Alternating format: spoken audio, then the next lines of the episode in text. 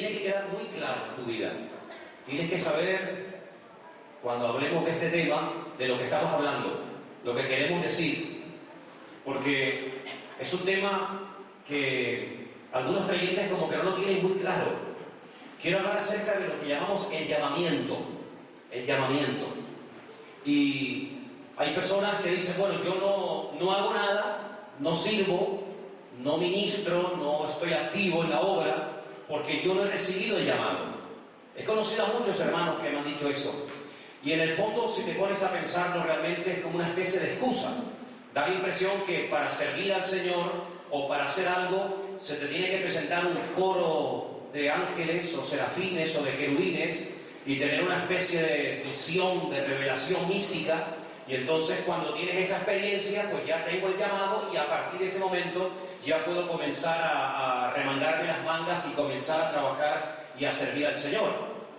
Y vamos a ver en esta tarde, yo creo que cosas muy importantes acerca del tema del llamamiento, porque eh, la Biblia le da mucha importancia a esos llamamientos particulares, pero también hay un llamamiento general en el que estamos todos incluidos independientemente de cómo o qué sistema o qué forma ha utilizado el Señor para llamarte o para atraerte a, su presencia.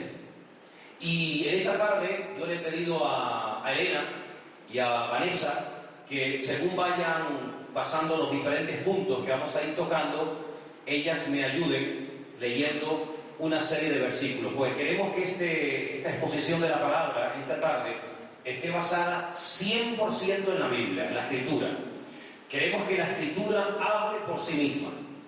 No queremos eh, echar mano de opiniones personales ni de experiencias, sino decir simplemente lo que dice la Biblia. Y que usted vaya analizando, usted vaya viendo a la luz de la palabra de Dios todo lo que la Biblia dice acerca del tema del llamamiento. La palabra llamar o el verbo llamar es el verbo cará, y se ha traducido a lo largo y ancho de la Biblia de diferentes formas.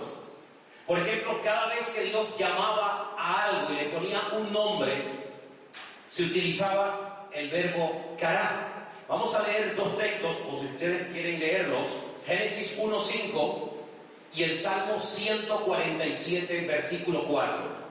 Ahí en esos dos textos aparece la traducción del verbo cará, del cual viene la palabra llamamiento. Vamos a leer el primer texto, por favor, en esta tarde. Y llamó Dios a la luz día y a las tinieblas llamó noche, y fue la tarde y la mañana un día. ¿Se oyó bien? ¿Se oyó bien? ¿Sí? Hay que poner un poquito mejor ecualizado ese micrófono, ¿sí? Cuando Dios llamó al día a día y a la noche noche, el verbo que aparece es cará, y lógicamente no solamente aparece en ese versículo, sino a lo largo y ancho de todo el capítulo 1, donde Dios está llamando, llamando y poniéndole nombre a muchas cosas que Él está creando con el poder de su palabra, ahí aparece ese verbo del cual vamos a hablar esta tarde. En el Salmo 147, versículo 4, también aparece el verbo cará. Él cuenta el número de las estrellas, a todas ellas llama por nombres. Dios sabe el nombre de cada una de las estrellas. Algunos dirán, pero hermano, hay billones, billones y billones de estrellas. Sí, claro, Dios sabe cuántas hay, que Él fue el creador de cada una de ellas. Y dice la Biblia que Él sabe cómo se llama cada una de esas estrellas. Cada vez que Él menciona el nombre, cada vez que Él llama a cada una de las estrellas por su nombre, ahí aparece el verbo cará. Pero también cuando el Señor llama a alguien para algo concreto, para algo específico, no solamente cosas, sino también a personas, aparece el verbo cará. Cuando nosotros clamamos al Señor a viva voz, es decir, cuando elevamos nuestras oraciones, hay un versículo que dice, clama Llama por Dios y Él te responderá, ¿verdad? Y te enseñará cosas grandes y ocultas. También aparece esa palabra, el verbo cará. Y cuando se llamaba a la gente para convocarla, para reunirla, para transmitirle un mensaje, para decirle algo, otra vez aparece el verbo o la palabra cará. Es decir, que vemos que es una palabra, un verbo, un término polivalente, que tiene múltiples aplicaciones a personas, a cosas, etc. Ahora bien, hay un llamamiento general. Cuando digo que hay un llamamiento general, me refiero que todo creyente, todo hijo de Dios, da igual si lleva poco tiempo o lleva muchos años en los caminos del Señor, hay una especie de llamamiento genérico para todos sin excepción. Da igual si eres pastor o no, si eres eh, un hermano que tiene una responsabilidad en el ministerio o ninguna, da igual. Todo creyente ha sido llamado a cuatro cosas. La primera cosa a la cual el Señor ha llamado a todo creyente la encontramos en Gálatas capítulo 5, versículo 13. Preste atención porque esto es para todos, sin excepción. A lo primero que Dios nos ha llamado es a lo que vamos a ver a continuación. Porque vosotros, hermanos, a la libertad fuisteis llamados, solamente que no uséis la libertad como ocasión para la carne, sino serviros por amor los unos a los otros. A lo primero que el Señor nos ha llamado es a vivir en libertad. ¿Cuántos dicen amén? No en esclavitud. Algunos dirán, pero ya no estamos en el tiempo de la esclavitud. Bueno, os puedo asegurar que estamos rodeados de miles, por no decir millones, de esclavos. Esclavos de pasiones, de complejos, de ataduras, de temores, etcétera, etcétera. Y el Señor no quiere bajo ningún concepto que ningún hijo suyo sea esclavo de nada, ni de nadie. Así que no dependas de algo para ser feliz en la vida. Que no necesites la compañía específica de alguien o, alguna sustancia, o sabe Dios que, para que te puedas sentir realizado en la vida. Hemos sido llamados para vivir en libertad. Y vivir en libertad no significa que ahora hago lo que me da la gana, sino que ahora tengo dominio propio. Ahora tengo control de mis pasiones y de mis deseos. Ahora, a través de Cristo, puedo controlar aquello que antes me dominaba. Y vivir en libertad no significa vivir en libertinaje, sin, sin control, sin medida, no. Vivir en libertad significa que tengo el control en el nombre de Cristo de todo aquello que antes me dominaba, pero que yo ahora, como todo lo puedo Cristo, ahora yo domino en el nombre del Señor. ¿Cuántos dicen amén? Métete esto en la cabeza, interioriza esta verdad en tu vida. Dios quiere, Dios me ha llamado para que yo viva una vida de libertad total. ¿Cuántos lo creen? Amén. Segundo llamamiento para todos. Colosenses 3:15.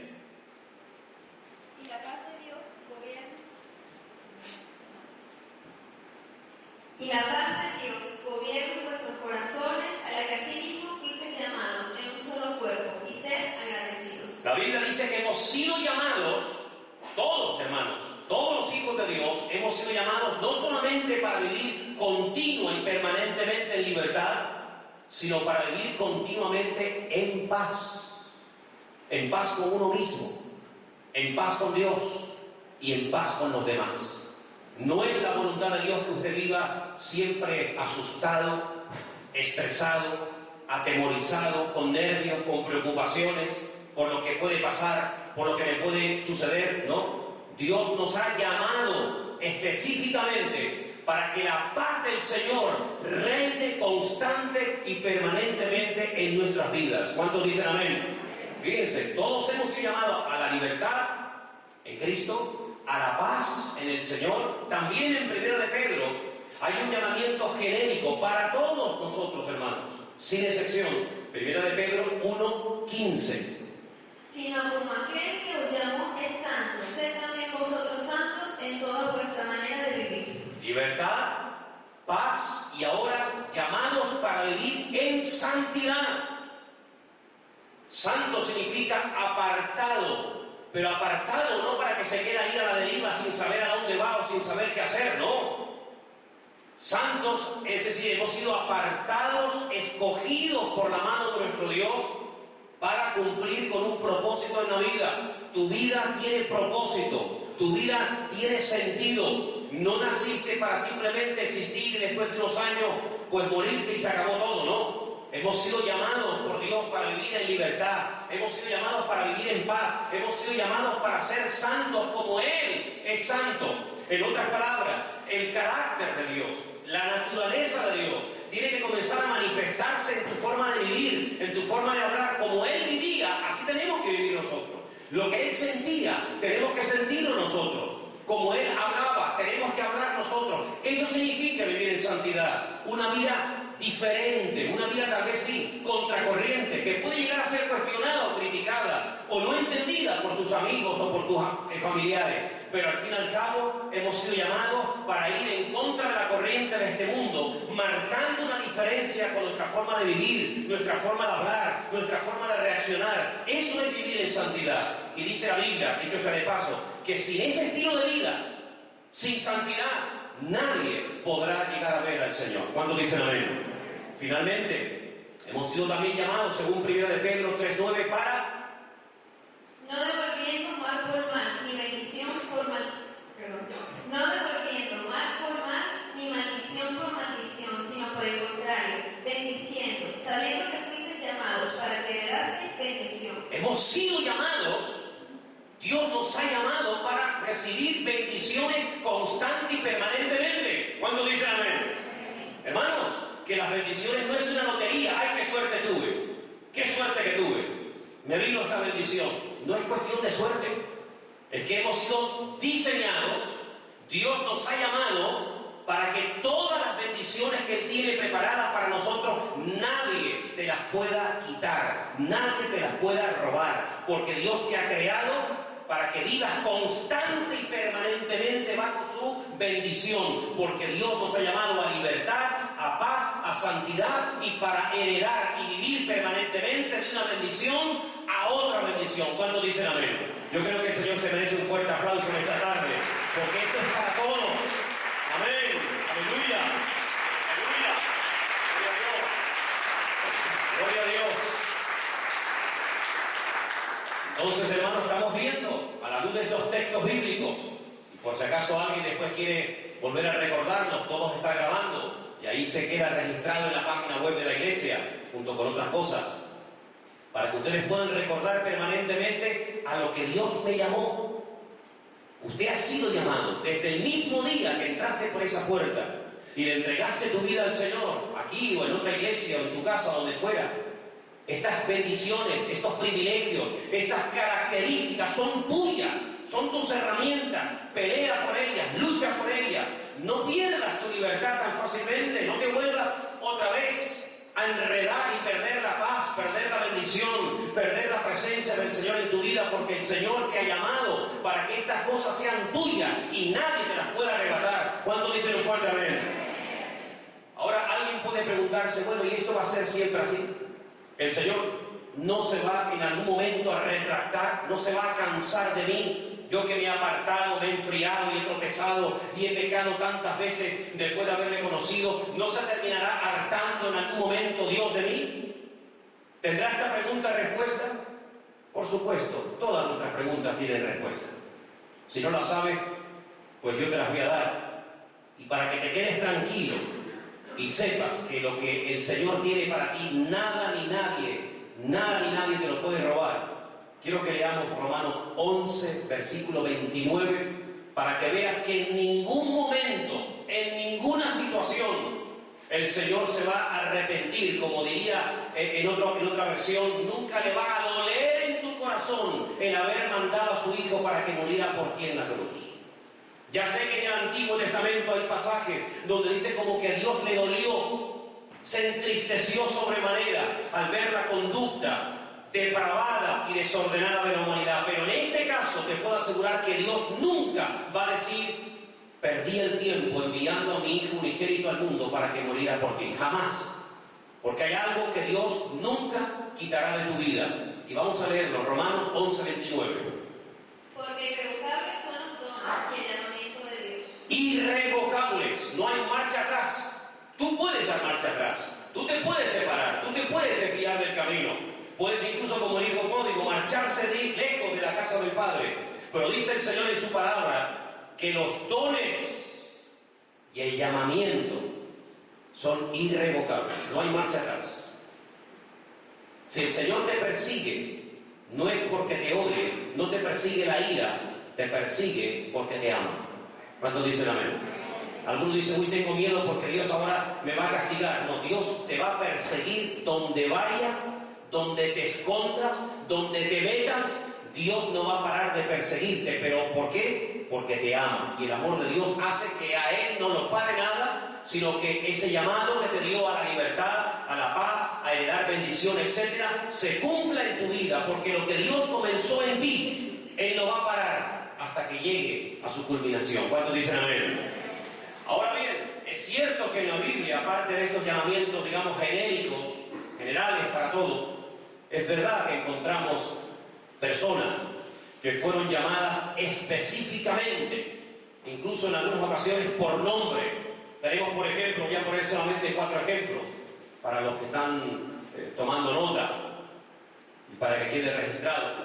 En Éxodo capítulo 3, ustedes pueden leer esta noche al llegar a casa, también parte del capítulo 4 de Éxodo, un llamamiento tremendo, donde a través de un arbusto, a través de una zarza que dice que ardía y ardía y no se consumía, un pastor llamado Moisés, que había huido 40 años atrás de Egipto por haber asesinado a un hombre, se esconde en el desierto, pero hay un momento en el que Dios lo llama. Y lo llama por nombre, le dice Moisés, Moisés, quita el calzado de tus pies porque el lugar que pisas santo es.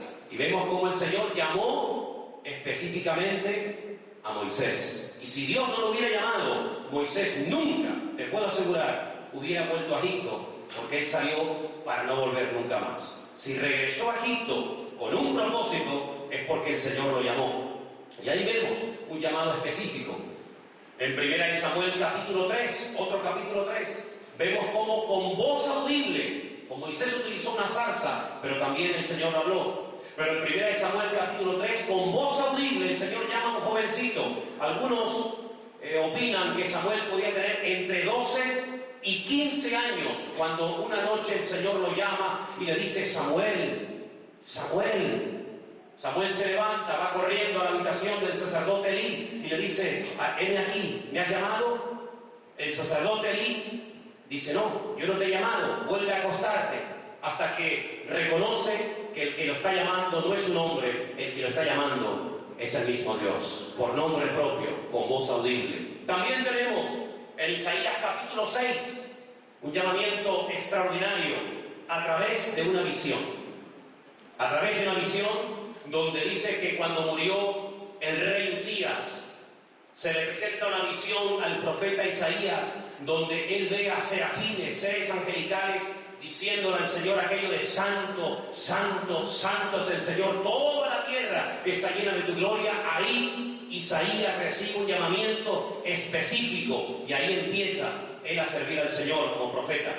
También tenemos en el capítulo 2 del libro de Ezequiel un llamamiento tremendo, un llamamiento a un profeta que conocemos con el nombre de Ezequiel. El Señor lo llama, y dice, ponte de pie, tengo que hablar contigo. Y le dice, te voy a mandar a un pueblo duro, a un pueblo rebelde, a una gente desobediente, que no te van a oír, pero nunca podrán decir que no hubo profeta entre ellos. Es decir, es cierto que en la Biblia hay personas que fueron llamadas directamente por el Señor, no se pusieron ellos, no dijeron, bueno, yo voy a hacer esto, no, Dios los llamó, Dios los capacitó y el Señor le dio órdenes concretas y específicas, pero analizando y estudiando este tema del llamamiento, encontramos algo muy interesante que yo quería esta tarde compartir con ustedes porque a mí me ha llamado mucho la atención. Hay dos personas en la Biblia que dijeron que ellos se dieron cuenta que ellos fueron llamados desde el vientre de su madre. Ni siquiera habían nacido.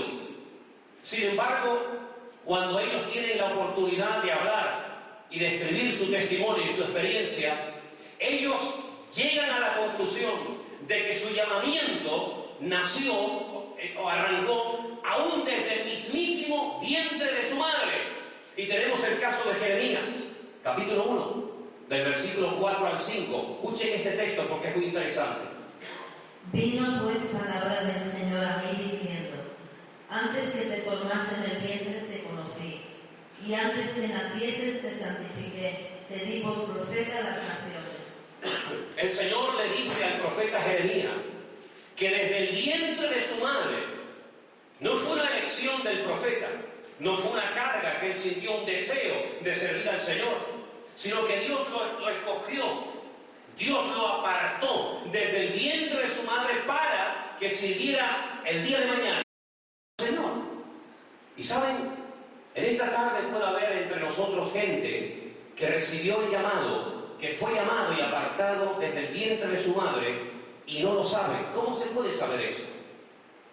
Yo voy a decir esta tarde cómo se puede saber si el Señor tal vez te llamó desde el mismo vientre de tu propia madre. Pero vamos a ver el segundo pasaje. Ya hemos visto el de Jeremías. En Gálatas capítulo 1, del versículo 11 al 16, encontramos a otro famoso personaje diciendo más o menos lo mismo. ¿Qué dice? Mas os hago saber, hermanos, que el Evangelio anunciado por mí no es según hombre, puesto pues yo ni lo recibí ni lo aprendí de hombre alguno, sino por revelación de Jesucristo. Porque ya habéis oído acerca de mi conducta en otro tiempo en el judaísmo, que perseguía sobremanera la iglesia de Dios y la asolaba. Y en el judaísmo aventajaba a muchos de mis contemporáneos en mi nación, siendo mucho más celoso de las tradiciones de mis padres. Pero cuando agradó a Dios, me apartó desde el vientre de mi madre y me llamó por su gracia, revelar a su Hijo en mí, para que yo le predicase entre los gentiles, no consulté enseguida con carne y sangre. Pablo dice, y aquí parece como una especie de contradicción, porque en el libro de los Hechos encontramos en tres ocasiones, en tres ocasiones, tres capítulos diferentes, cómo el Señor llamó al apóstol Pablo. No sabemos si iba montado en un burro, en un camello, en un asno, en fin, no sé, en un caballo, pero él cuenta que hay un momento cuando él, ve, cuando él va hacia la ciudad de Damasco a prender cristianos para llevarlos a Jerusalén y forzarlos y obligarlos a renegar de su fe en el Señor, como él cae de, ese animal en el que iba y queda ciego completamente y tiene que ser conducido y a las 72 horas recibe la visita de un discípulo de, aquellas, de aquella zona llamada Ananías, que ora por él y poniéndole las manos recobra la vista, es bautizado y dice que enseguida comenzó a predicar el Evangelio. Y algunos se asustaban y huían de él porque decían, este que en otro tiempo asolaba la iglesia, ahora quiere convertirnos a ese camino. Entonces parece como una contradicción. ¿Cuándo el Señor lo llamó? ¿Cuando iba camino hacia Damasco? ¿O cuando Él dice en Gálatas capítulo 1, como recién hemos leído, desde el vientre de su madre? El Señor lo escogió. El Señor decidió que ese hombre en algún momento de su vida se encontrara con Él. El Señor desde el vientre de su madre dijo, este hombre será en un momento de su vida un instrumento en mis manos. Claro, el Señor no fuerza la voluntad del ser humano, aún incluso estando equivocados y tomando decisiones equivocadas en la vida, el Señor respeta todo eso. Pero el Señor ya había tomado una determinación. Y el Señor, como hemos dicho, no se retracta ni con los dones, ni con los llamamientos.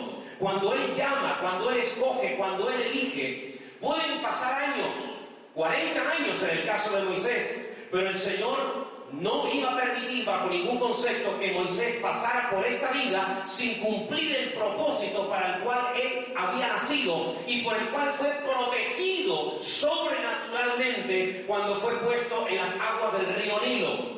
Cientos, probablemente miles de niños murieron en aquellos días, pero sin embargo milagrosamente se escapó, se salvó uno. Y ese uno, dice la Biblia, que fue llevado a la mismísima casa de la hija del faraón, y todo eso no es casualidad. Puede parecer casualidad. Puede decir qué suerte tuvo Moisés, ¿eh? justamente el día que su hermanita Miriam lo pone en las aguas del río Nilo para que se lo lleve la corriente y termine muriéndose. Qué casualidad que ese día y a esa misma hora y más o menos por aquella misma zona fue la hija del faraón a bañarse. Si hubiera ido una hora más tarde o una hora antes o, en otro momento, Moisés hubiera muerto. Pero todo estaba bajo el control del Señor. Y el Señor protegió a Moisés de una forma sobrenatural, no se ahogó, no fue devorado por los cocodrilos que existen hasta el día de hoy en el río Nilo. ¿Y todo eso por qué? ¿Casualidad? No. El Señor quería que ese chico, que ese niño cuando fuera mayor, fuera un siervo de Dios y sacara a su pueblo de la esclavitud de Egipto a la tierra gloriosa y prometida de, de Canaán. Y vemos en el caso de Pablo que Pablo se preparó. ¿Casualidad? No. Eh, su padre lo envió para que estudiara bajo la cobertura, bajo eh, la tutela del mejor maestro, del mejor rabino de la época, nieto de Giel, un famoso rabino de aquellos tiempos. Este en este caso era Gamaliel. Se preparó, aprendió la escritura, aprendió a utilizar las sagradas escrituras y cuando llegó el momento, el Señor se le apareció. Pero no fue casualidad, sino que ya el Señor había tomado una decisión desde el vientre de su madre para que ese joven algún día fuera un tremendo instrumento en las manos del Señor. Vemos también el caso de Juan el Bautista. La Biblia nos enseña que Juan el Bautista fue escogido por el Señor para ser el último profeta ese periodo entre Antiguo y Nuevo Testamento, ese Elías que había de preparar el camino para el Señor, fue escogido aún antes de su nacimiento, hasta el nombre se le puso y aún ni siquiera había nacido. Todos conocemos la historia a través de su padre Zacarías y de su madre Elizabeth. ¿Cómo podemos saber cuáles son las, digamos, eh, los datos que nos da la Biblia para hacernos tal vez a la idea de que puede ser que el Señor a nosotros nos haya escogido desde el vientre de nuestra madre. Estaba haciendo una especie de análisis acerca de cómo eran las circunstancias de la familia, de los matrimonios, sobre todo de las madres, de estas personas que después ellos admiten que sentían que el Señor los había llamado, los había escogido desde el vientre de su madre. Por ejemplo, un embarazo con problemas, o una mujer que le, que le costaba quedarse embarazada, cuando se quedaban embarazadas, todas y cada una de las mujeres que le costaba una barbaridad, algunas porque eran demasiado mayores, otras porque eran estériles o por las circunstancias que fueran, no hay ni un solo caso en la Biblia de una mujer que le costaba barbaridades quedarse embarazada que una vez que se logró quedar embarazada no tuviera un siervo de Dios. Abraham y Sara no podían ser padres. Primero, porque su esposa dice que era estéril. Eran demasiado mayores. Humanamente hablando era imposible. Pero el Señor hizo un milagro, algo sobrenatural. Fue en contra de toda probabilidad. ¿Y quién nació?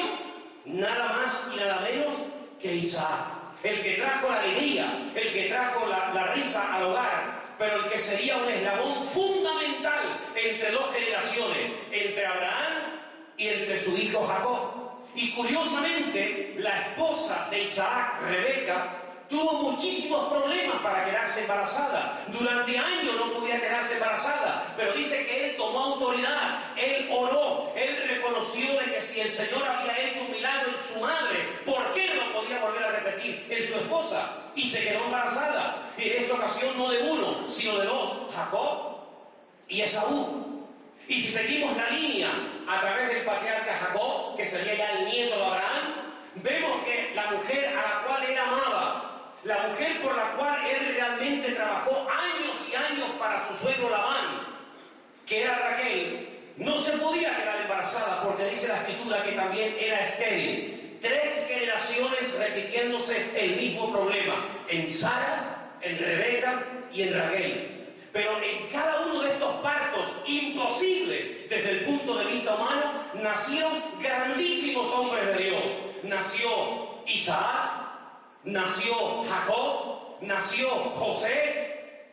Si vamos un poco más adelante encontramos que una mujer llamada Ana, que tampoco podía tener hijos porque dice la escritura que tenía el mismo problema de las matriarcas del Antiguo Testamento, oró y derramó su alma delante de Dios y Dios oyó su oración y quedó embarazada y el niño que nació que no nació por casualidad, sino por un milagro del Señor, cuando el Señor hace un milagro de tal envergadura, es porque esa criatura que viene, viene con un propósito divino y nació nada más y nada menos que el famosísimo y tremendo varón de Dios llamado el profeta Samuel. ¿Cuánto dicen amén? Elizabeth tampoco podía quedarse embarazada. Curiosamente, otra vez tenía problemas a la hora de concebir. Pero Dios la visitó, Dios oyó su oración, Dios respondió al clamor de su marido y de ella también. ¿Y nació quién? Otro varón de Dios. Luego, detrás de toda imposibilidad de embarazo, cuando se produce, nace un varón de Dios. ¿Cuándo dice la amén? Cuando un, un embarazo tuvo complicaciones, cuando hubieron accidentes, caídas, que viene, que no viene, que se pierde, que nace, que no nace, que, que, se va, que viene. Siempre el que termina naciendo, siempre se termina convirtiendo en un gran varón de Dios. Sufriste, sufriste, sufriste rechazo, discriminación cuando eras pequeño, humillaciones.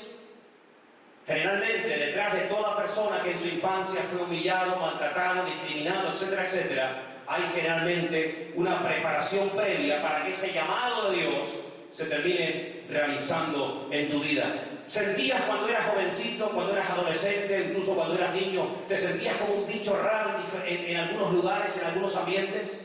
Como que no encajabas en ningún lugar, como que te sentías que ese no era tu sitio. Eso es una señal de que muchas veces hay un llamado de Dios en tu vida, pero aún no lo has descubierto, aún no se ha formado el carácter necesario para saber discernir por qué hay un rechazo a ciertos y determinados lugares o ambientes. ¿Fuiste dedicado al Señor cuando eras pequeño? Muchos de los que están aquí fueron dedicados cuando eran pequeños. Pues detrás de la mayoría de hombres y mujeres que llegaron terminando, terminaron sirviendo en su vida al Señor, Hubo una dedicación cuando eran niños, Señor, bendice a este niño, protégelo, ayúdalo, cuídalo, para que el día de mañana, como se dice muchas veces cuando se ora en una dedicación de un, de un, niño, sea un siervo tuyo y te sirva en tu obra y te sirva en tu reino. Hermanos, estas son pinceladas bíblicas que nos abren los ojos ante la realidad de que puede ser que aquí esta tarde entre nosotros haya mucha gente que ha sido llamada escogida, apartada desde el vientre de su madre, pero no te has dado cuenta. Y algunos están esperando que algún día se ilumine la habitación con una luz angelical y que vengan coros de ángeles y el ángel Gabriel y trompetas y serafines y querubines. Y no te has dado cuenta de que Dios muchas veces utiliza lo normal, el sentido común y, y lo cotidiano para abrir tus ojos y darte cuenta de que tú no estás en esta vida de paso, sino que naciste con un propósito y puede ser que haya un llamado en tu vida desde el vientre de tu madre y aún no te has dado cuenta cuando dicen amén. Así que todas las madres que están aquí lo que deben de orar y anhelar es tener y parir hijos, hijos de hijos de Dios, parir hombres, parir personas que terminen sirviendo al Señor en su reino y en su obra. ¿Cuánto dicen amén? Dios puede utilizar muchos métodos, ya hemos visto, voz audible, una salsa, un sueño, pero hay tres cosas muy importantes que vamos a analizar esta tarde acerca de cómo a veces lo que nos parece normal, cotidiano y hasta rutinario, en el buen sentido de la palabra, puede ser una forma que el Señor esté utilizando para hablarte y para abrirte los ojos de que Él te está llamando hace mucho tiempo. Segunda de Tesalonicenses capítulo 2, versículos 13 y 14. Presta atención a ese texto, por favor. Pero nosotros debemos dar siempre gracias a Dios respecto de vosotros, hermanos amados por el Señor, de que Dios os haya escogido desde el principio para salvación, mediante la santificación por el Espíritu y la fe en la verdad, a lo cual nos llamó mediante nuestro Evangelio para alcanzar la gloria de nuestro Señor Jesucristo. Dios nos llama a su servicio muchas veces a través de su bendita y poderosa palabra. ¿Cuánto dicen amén? Se predica, se expone, se enseña la palabra. Y la palabra te sacude, la palabra te habla, la palabra te abre los ojos, te indica que hay otro modelo, otro estilo de vida, otras formas de vivir, que no son las normales, ¿verdad? No te has planteado nunca tal vez el, decir, bueno, yo qué voy a hacer con mi vida, deportista, médico, abogado, arquitecto, bombero, lo, lo que sea. Pero cuando se habla de la palabra, el Señor comienza a trabajar con tu vida, nace un fuego en tu corazón y comienzas a sentir cosas que antes no habías sentido. Comienzas a tener carga por cosas que antes ni te preocupaban lo más mínimo. Porque la palabra muchas veces es el instrumento divino que el Señor utiliza para poner en tu corazón el fuego de servir al Señor algún día en su obra. Así que presta atención a cada mensaje, porque a veces en un mensaje Dios te puede estar llamando y te puede estar hablando con una contundencia tremenda y, no te has dado cuenta. Pero hay otra forma también, como a veces el Señor pone a personas a servirle en su obra. Y esto puede ser muy sorprendente, porque después de leer estos dos textos, les voy a hacer una pregunta, pero primeramente tienen que escucharlos. Primero de Timoteo 1, del 1 al 3. Preste atención para que usted vea cómo Timoteo empezó su ministerio. Primera de Timoteo 1, del 1 al 3. Pablo, apóstol de Jesucristo, por mandato de Dios nuestro Salvador y del Señor Jesucristo nuestra esperanza, a Timoteo, verdadero hijo en la fe, gracia, misericordia y paz de Dios nuestro Padre y de Cristo Jesús nuestro Señor. Primera Timoteo 1, del 1 al 3. Sí. ¿Sí? ¿Lo dice ahí como te rogué? Ah, perdón, el 3. Como te rogué que te quedases en Éfeso cuando fui a Macedonia para que, para que mandases a algunos que no enseñen diferente doctrina. Todos sabemos, según el libro de los Hechos, cómo nació la iglesia en la ciudad de Éfeso. Una ciudad enorme, una ciudad gigantesca, una ciudad que era de paso. Y allí habían levantado y construido templos a todo tipo de divinidades para que cuando vinieran de todas partes del mundo, pues los comerciantes, los vendedores, se sintieran a gusto y pudieran ir a sus respectivos templos, a adorar sus, sus correspondientes divinidades. Pablo estuvo dos años, fue la ciudad donde más tiempo estuvo, dos años predicando en Éfeso. Un ministerio tremendo.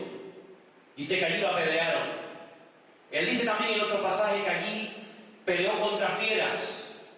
Puede ser que hasta en Éfeso el Señor lo resucitara. A entender de que puede ser que el Señor lo resucitara después de haber sido apedreado y darlo por muerto y echarlo fuera de la ciudad. Allí dice que peleó contra fieras. Allí estuvo dos años sembrando y predicando la palabra. Empezó con un pequeño grupito de 12 personas que cuando los ve les dice, hermanos, ¿ustedes en qué fueron bautizados? Si nosotros hemos sido bautizados en el bautismo de Juan, no tenían muy claras las ideas, las doctrinas. Él los bautiza de nuevo y con este grupito arranca y se forma allí un alboroto tremendo en Éfeso hasta el punto que llegaron a temer que el templo más grande de la ciudad, que era el templo a la famosa diosa Diana o Afrodita o, o Artemisa, como también se le llamaba, tuvieran que cerrarlo. Cuando Pablo se marcha después de dos años de haber fundado la obra, después de haberla pastoreado, y seguramente, como dijimos cuando estudiamos las famosas siete iglesias del Apocalipsis, que seguramente de esa ciudad salieron obreros a otras ciudades cercanas como Esmirna, Tiatira, Pérgamo, Sardis, la Odisea, a abrir obra, él le ruega, él le pide a su discípulo, a su hombre de confianza, como era Timoteo, que se quede pastoreando la iglesia de Éfeso. Si yo les pregunto a ustedes, que era lo que les iba a preguntar antes, ¿dónde encontramos en la Biblia el llamamiento a Timoteo? Usted no lo va a encontrar. Porque Timoteo no tuvo un llamamiento específico como tuvo Isaías, o Ezequiel, o Samuel, o Moisés, sino que Timoteo acompañó a Pablo, un joven que Pablo lo conoce, y le dice, vente conmigo, ven y ayúdame. Él se enrola en el equipo ministerial del apóstol Pablo, viaja con él, aprende, escucha, madura con el apóstol Pablo, y cuando llega el momento, Pablo dice, mira, yo me tengo que ir ahora a otra ciudad. He sentido en mi corazón que mi tiempo aquí se ha terminado y me tengo que ir a otro sitio, a extender el reino, a extender el evangelio. Te ruego, te pido, por favor, que te quedes en Éfeso. Aún hay mucho trabajo que hacer. Se van a levantar de entre los ancianos de la iglesia, escucha bien, entre los ancianos de la iglesia se van a levantar lobos rapaces que no van a perdonar el rebaño, te van a menospreciar, te van a criticar, te van a hacer la guerra. Pero tú tranquilo, cumple tu ministerio. Yo he impuesto mis manos sobre ti, predica la palabra a tiempo y fuera de tiempo. Sufre, pelea, echa mano de la vida eterna, aviva el fuego del don de Dios que está en ti. En fin, le da un montón de instrucciones, pero lo que quiero ir es a lo siguiente. El que puso en el ministerio el que puso al frente de la iglesia de Éfeso como pastor a Timoteo fue el Señor a través del ministerio del apóstol Pablo. ¿Se dan cuenta? Si no te ciñas ni te agarres única y exclusivamente al hecho de que Dios a ti personalmente no te ha llamado, ni se te ha presentado ningún ángel, ni has tenido ninguna revelación, ningún sueño visión, ni has oído tu voz, tu nombre con voz audible, porque hay otras formas como el Señor te puede poner en la obra.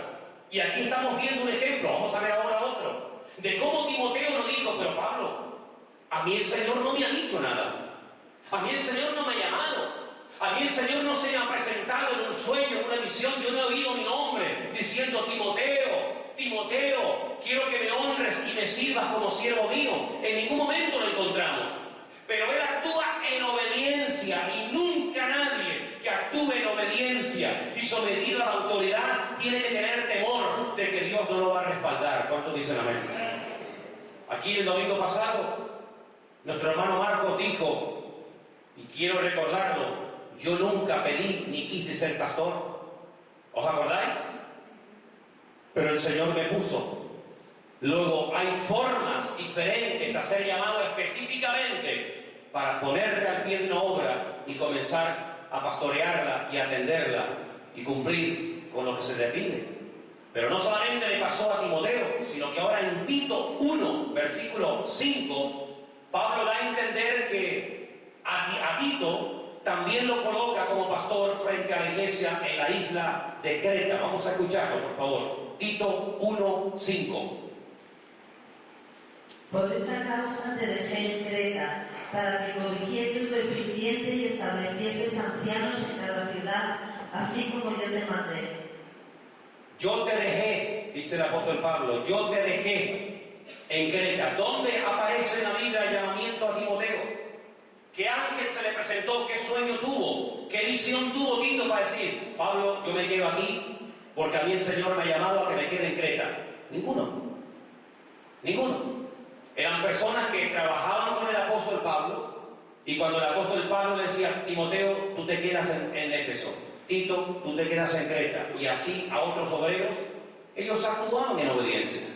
Luego, no descartes esa posibilidad, no descartes esa forma natural y normal, como muchas veces uno empieza en la obra, porque vemos que bíblicamente tiene respaldo y no estamos diciendo ninguna locura ni ningún disparate actuar en obediencia, someterse a la autoridad y decir, si Dios a través de tu vida, a través de tu, de tu, ministerio, me está diciendo que lleve esta responsabilidad, yo la cumpliré y Dios me va a ayudar y Dios me va a capacitar para poder cumplir con lo que se me está pidiendo. ¿Cuántos dicen amén?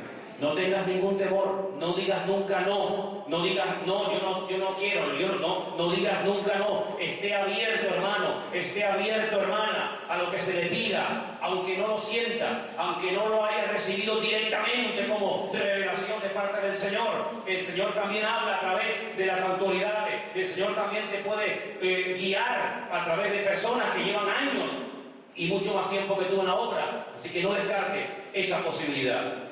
Yo quiero leer en, Hechos capítulo 16 nuevamente los mismos textos que esta tarde se leían dentro de la lectura bíblica. Hechos 16, versículo 6, por favor, si lo tienen ahí.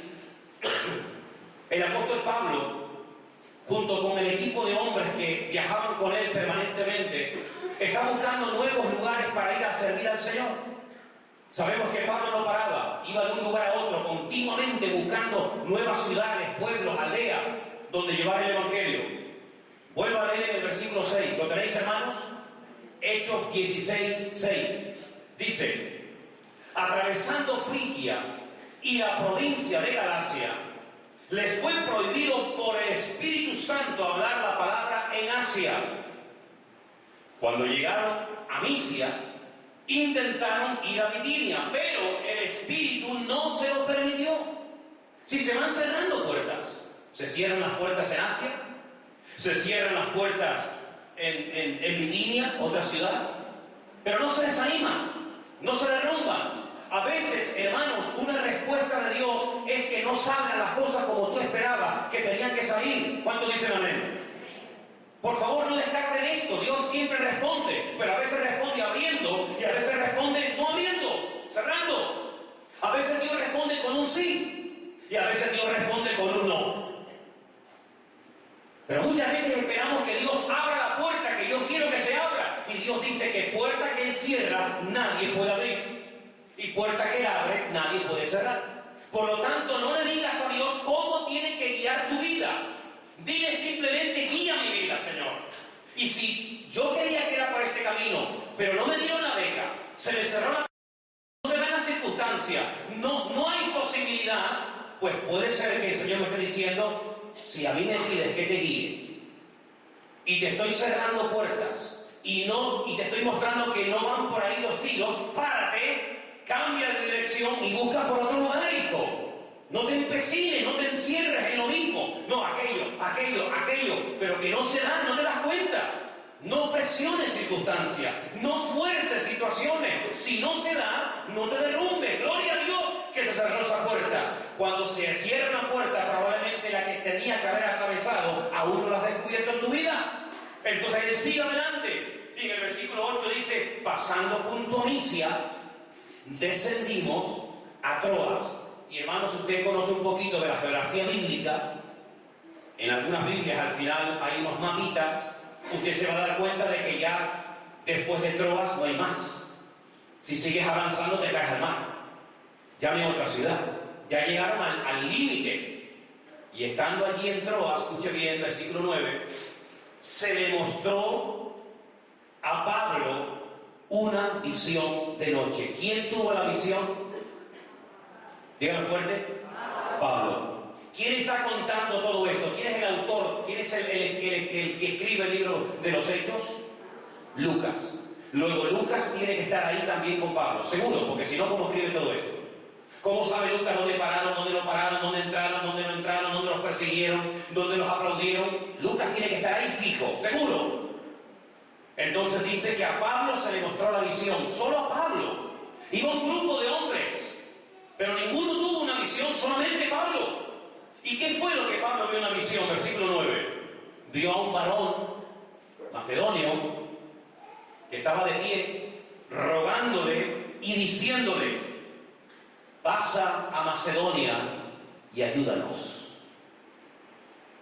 Ahora escuche bien el versículo 10. Cuando vio la visión, enseguida procuró. ¿Dice eso en su Biblia? Corríjame, porque estoy leyendo mal, usted me tiene que corregir, estoy leyendo incorrectamente. Cuando vio la visión, enseguida procuró, no dice procuró, cambia del singular al plural.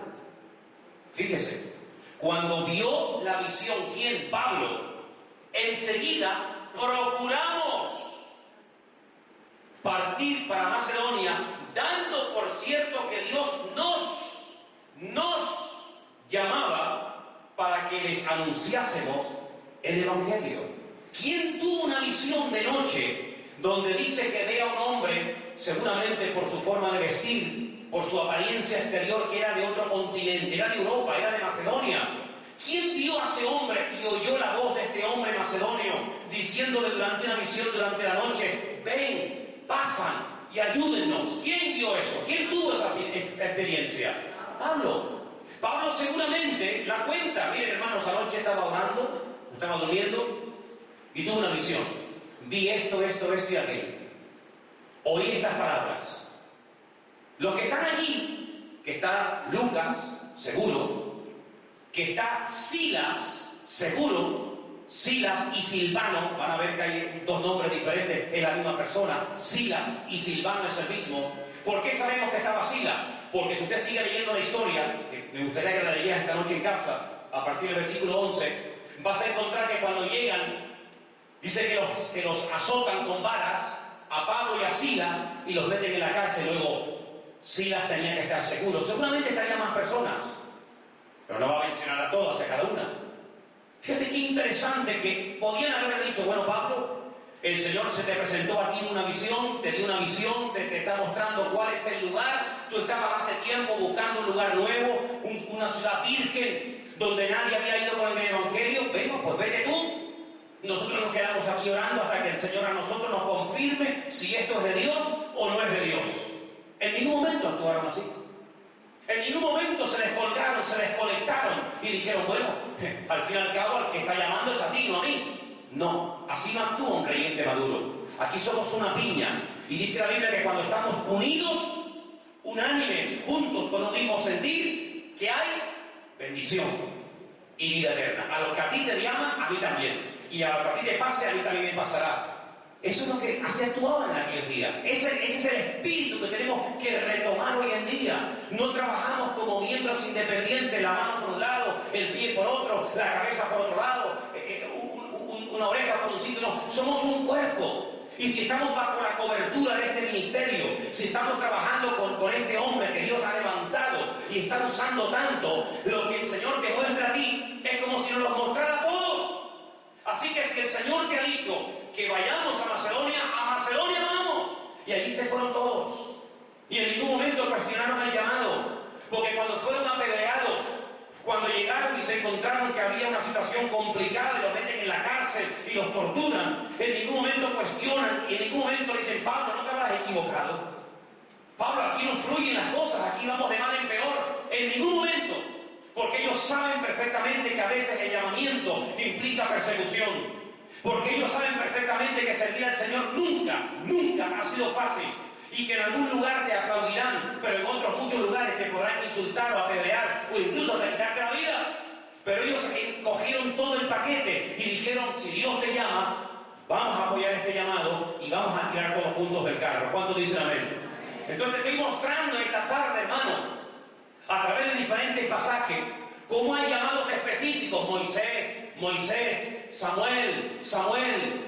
Sí, es verdad, no podemos negar, pero también hay momentos en los que el llamado, la forma como el Señor despierta y activa ese llamamiento, esa carga, es a través de trabajar en equipo, teniendo una misma visión, teniendo una misma meta, un mismo objetivo, y sumándonos al carro y dejando que el Espíritu nos guíe a través de una autoridad que Dios ha levantado para extender su palabra en este mundo. cuando dicen amén? Así que la excusa de decir yo no sirvo porque no he sido llamado no funciona. Hay un refrán que dice, el que no vive para servir, no sirve para vivir. Vivimos para servir a Dios. Todos hemos sido llamados para servir a Dios. Evidentemente a unos Dios los usará de una manera y a otros de otra manera. El llamamiento puede ser una carga que Dios pone en tu corazón, un deseo que el Señor pone en tu vida. Ves una necesidad y quieres que el Señor cuente contigo. Claro, luego viene una preparación, evidentemente. Luego viene, eh, digamos, un trato, el dejarnos tratar, moldear, podar por el Señor. Claro, todo eso va en el paquete. La Biblia nos enseña que en el Antiguo Testamento Samuel se dio cuenta de que mucha gente quería ser como él, querían también ser profetas, querían ser predicadores, querían servir al Señor. ¿Y qué es lo que hace? Se va a Jericó y crea una escuela de profetas para enseñarlos a ministrar, para que no vayan por la vida haciendo locuras, para que sepan pulir el don, para que el don no, supere el carácter, sino para que el don esté al servicio de la persona y no la persona al servicio del don.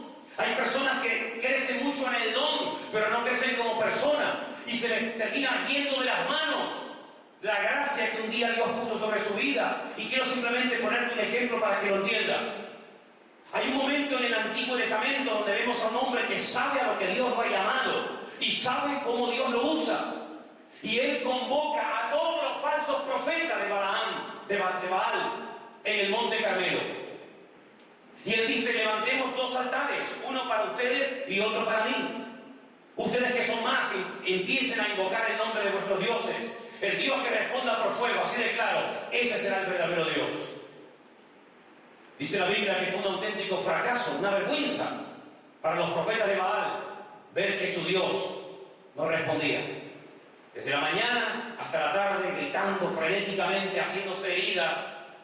Y todo fue una pérdida de tiempo. Un ridículo, total y absoluto, un ridículo total. Cuando le llega el turno al profeta Elías, dice la Biblia que él manda hacer una zanja alrededor del altar. Es decir, toma medidas preventivas. Hacía mucho tiempo que no llovía en Israel. La idea no era prenderle fuego al país. La idea no era destrozar el campo y las, pocas cosechas que pudieran haber. La idea era que quedara bien claro que Dios era el Dios verdadero. Luego hay que tomar medidas preventivas. Vamos a hacer una zanja, un cortafuegos, y vamos a llenarlo de agua para que el fuego no, no salga a donde no tiene que salir, sino que se quede aquí y haya control. Y vemos que Elías toma medidas. No es un loco que dice, bueno, venga, que caiga fuego del cielo. Hubiera sido un desastre aquello.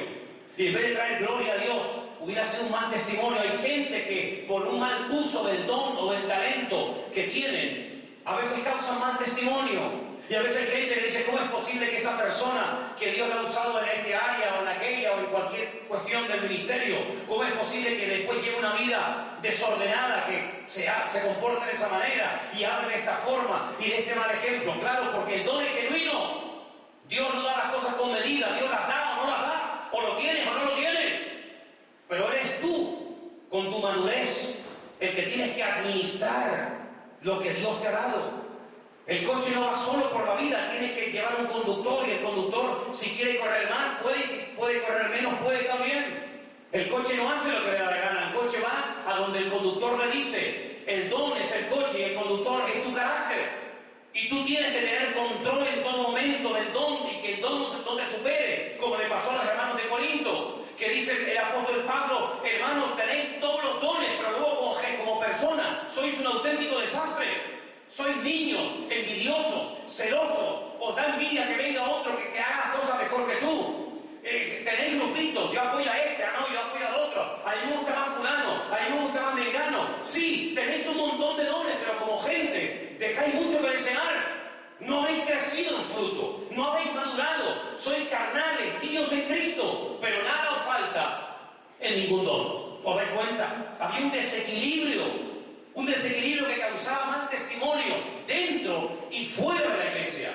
Por eso, cuando tú quieres servir al Señor y tú crees, por lo que has oído esta tarde o por otras cuestiones, que Dios te ha podido llamar, tienes que entrar en un proceso de cambio, de madurez, de perfeccionamiento, y no como un caballo salvaje salir por ahí arrasando y destruyendo todo. Por eso, amados hermanos, el llamamiento dice la Biblia que es santo. ¿Cuántos dicen amén? El llamamiento es santo. Y el llamamiento cuando Dios nos llama no es para que te levantes tú, es al contrario. El llamamiento es para anularte a ti y para que Él sea levantado. Juan el Bautista lo entendió a precio de su vida. Es necesario que yo, he llamado, mengüe. Pero el que me ha llamado, Él es el que tiene que destacarse.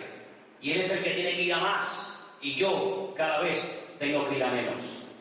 Llegó un momento en el que ya era una persona que pasaba totalmente desapercibida, pero al fin y al cabo eso es el llamamiento.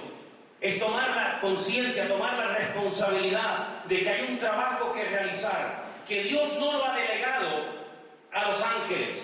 Seguramente si Dios le hubiera dicho hace dos mil años a los ángeles, a los millones de ángeles que tienen su gloria, vayan por el mundo y prediquen el Evangelio, métanse en salas de cine, métanse en las televisiones, métanse en los parlamentos, vayan por los estadios, vayan por todo el mundo, aparezcan visiones en el cielo, aparezcan a personas ateas, personas que están en, ritos satánicos, aparezcan así de repente y prediquen el Evangelio. Seguramente se hubieran convertido millones de personas con esas apariciones angelicales.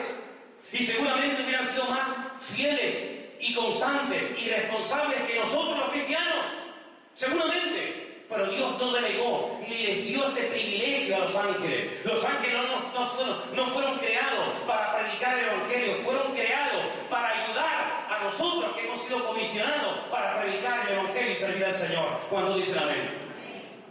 Y por eso, amados hermanos, tenemos un, un peso sobre nosotros, dijo un famoso poeta cubano, pastor Rodolfo Loyola, cuando le preguntaron para usted qué es el llamamiento, él con ese estilo poético que, utilizaba continuamente en sus exposiciones, dijo el llamamiento es como una especie de una espina que se te clava en el corazón. Si te la quitas, si quieres ignorarlo, te mueres. Pero si te la dejas, vivirás toda tu vida sabiendo que hay una espina clavada en tu corazón. Hubieron hombres a lo largo de la historia, Jeremías, Ezequiel y otros, que dijeron, no voy a hablar más, no me hacen caso, no cambian, son rebeldes, son testarudos, son de dura serviz, me callo y no voy a hablar nunca más del Señor. Dice que dentro de ellos había un fuego y era el fuego de Dios, que nada ni nadie lo puede apagar en este mundo. ¿Cuántos dicen amén? Hay gente que huía del llamado, el caso del profeta Jonás, huía del llamado, no quería, no le gustaba ese tipo de llamamiento, quería otra zona, quería otro llamado, quería otra audiencia, pero no es el llamado el que elige cómo, cuándo y dónde, sino es el Señor el que te dice, tú vas a hacer esto, y tenemos que llegar a gozarnos en lo que hacemos. No hacerlo por obligación, no hacerlo con murmuraciones y contienda, dice la Biblia, sino gozándonos y dándole gracias al Señor de que nos ha tenido por dignos de ponernos en el ministerio. cuando dicen amén? Así que yo quiero que tú le digas al Señor, Señor, yo quiero que tú uses mi vida. Yo quiero acercarme a ti y no quiero ser una oveja estéril. Y quiero, Señor, que todo lo que tú has puesto en mi vida, que tal vez ha estado dormido por timidez, por miedo, por vergüenza, por, por lo que me dijeron o por lo mal que me trataron y ha estado ahí como apagado, yo quiero, Señor, que a partir de ahora se destape y salga a la luz todo aquello que tú has puesto en mi vida para darte honra y gloria aquí. cuando dicen amén? Si tú naciste, es porque Dios quiso que tú nacieras. Si tú estás aquí esta tarde, es porque Dios ha querido y ha movido todo para que tú llegaras hasta este lugar en esta tarde. Y si estás escuchando este mensaje sobre el llamamiento, es porque Dios quiere que tú escuches este mensaje en esta tarde y que Él te recuerde que cuando Dios llama, no se retracta. Y si Dios un día se manifestó a tu vida y tú te has apartado, has caído, has tropezado o te has enfriado, da igual lo que hagas, a donde vayas, el amor de Dios te va a perseguir porque Dios te ama y hasta que no te vea santo, hasta que no te vea libre, hasta que no te vea en paz y hasta que no te vea bendecido, no va a parar porque Dios te ama y tiene lo mejor para nuestra vida. ¿Cuántos dicen un fuerte amén? Dale un fuerte aplauso al Señor. Vivan en la libertad gloriosa, aleluya, de los hijos de Dios. Aleluya, aleluya. Sí, Señor.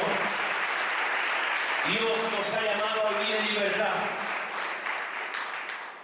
No permitas que nadie te robe la libertad. No permitas que nadie ni nada te robe la paz. Cierra tus ojos ahí donde estás.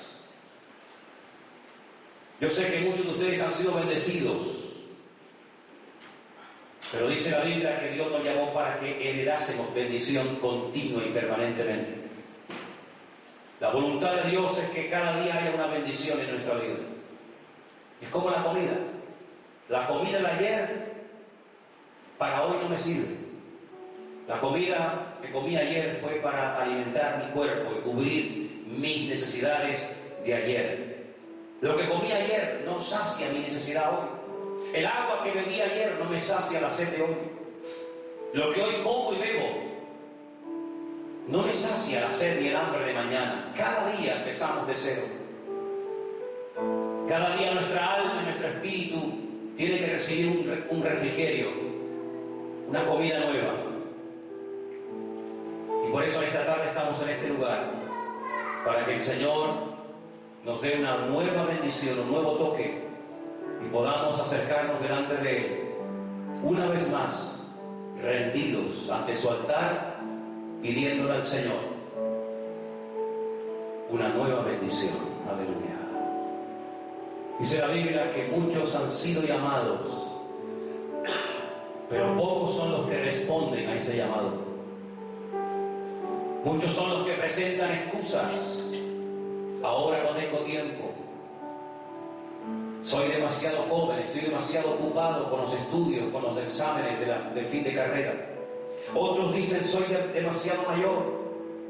Se me fueron mis mejores años, he perdido la fuerza, las facultades. Otros dicen, no estoy preparado. Otros dicen, no tengo ganas. Otros dicen, tengo otras cosas más importantes que hacer en la vida. Siempre hay excusas, siempre hay algo que desplaza lo principal. Pero en esta tarde queremos venir al Señor rendidos a sus pies y pidiéndole a Él que nos levante y que vuelva a encender el fuego en nuestros corazones.